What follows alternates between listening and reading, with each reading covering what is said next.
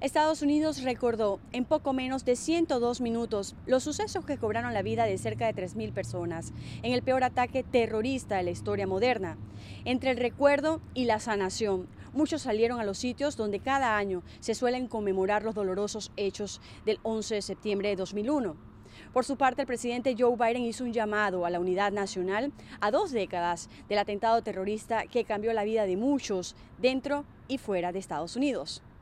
Por otro lado, el gobierno de Estados Unidos ha aplicado 380 millones 241 mil 900 vacunas contra el COVID-19 desde que comenzó la campaña masiva de inoculación, esto en diciembre del 2020, de acuerdo con los Centros para el Control y Prevención de Enfermedades de Estados Unidos, conocidos por sus siglas CDC.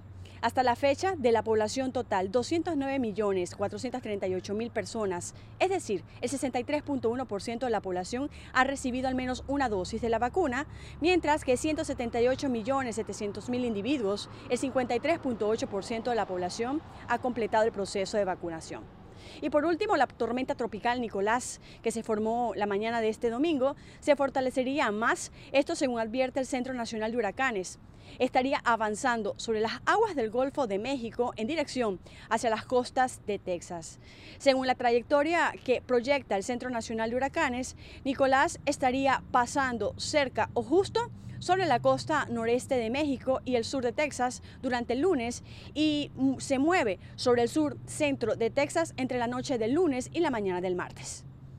Desde Washington, Sofía Pisani, Voz de América.